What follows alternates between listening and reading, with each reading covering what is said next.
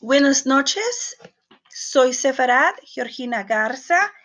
Este, este podcast va a ser solamente para leer eh, el Torat Emet y otros libros de la religión judía. Voy a empezar con el libro de Sefer Bereshit, que es Génesis, y quiero leerles la introducción y luego de ahí empezaré a leer. El libro de Bereshit comienza con el relato de la creación. Hashem crea el mundo y lo transforma en un medio habitable. Y en lo que al género humano respecta, dicho carácter de habilidad no solo alude a la supervivencia física, sino también y fundamentalmente a la convivencia social y la expresión espiritual el bien y el mal se encuentran en estado deliberadamente caótico. Un mismo hecho puede ser bueno o malo según la forma y la actitud en que se llegue al mismo, de modo que fines y medios se funden conformando una única entidad.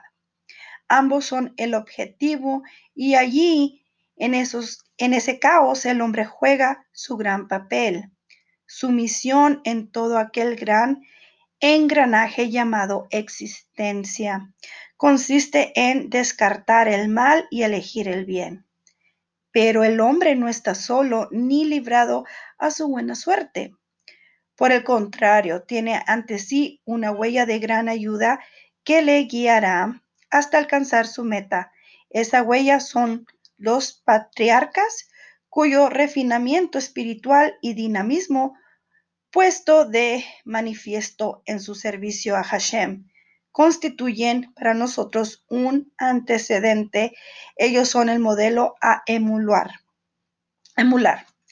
Pruebas y libre albedrío son los desafíos a los que, a los que se ven enfrentados los patriarcas, pero no porque el Supremo necesite medir su capacidad de respuesta, pues Él es el conocedor por excelencia y todo lo sabe sin necesidad de comprobaciones.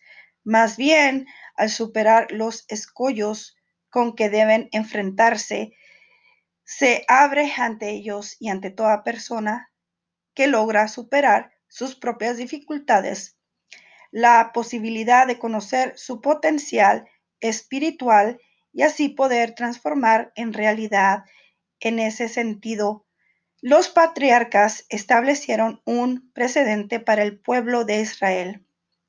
La vida de los padres constituye un antecedente y catalizador para sus hijos, declaran los sabios, el cual se manifiesta en la pujanza y el fervor, generación tras generación, por mantener viva su identidad de pueblo a través de su identificación con Hashem. Aquel puñado de patriarcas a modo de semilla fundacional se transforma en una gran familia y luego en nación caracterizada por sus valores morales y espirituales, elementos con los cuales ha de enfrentar con hidalguía y estoicismo el desafío mayúsculo de la esclavitud en Egipto. Así es que vamos a empezar y voy a parar aquí porque ya el siguiente episodio va a ser, ya vamos a empezar con el capítulo 1.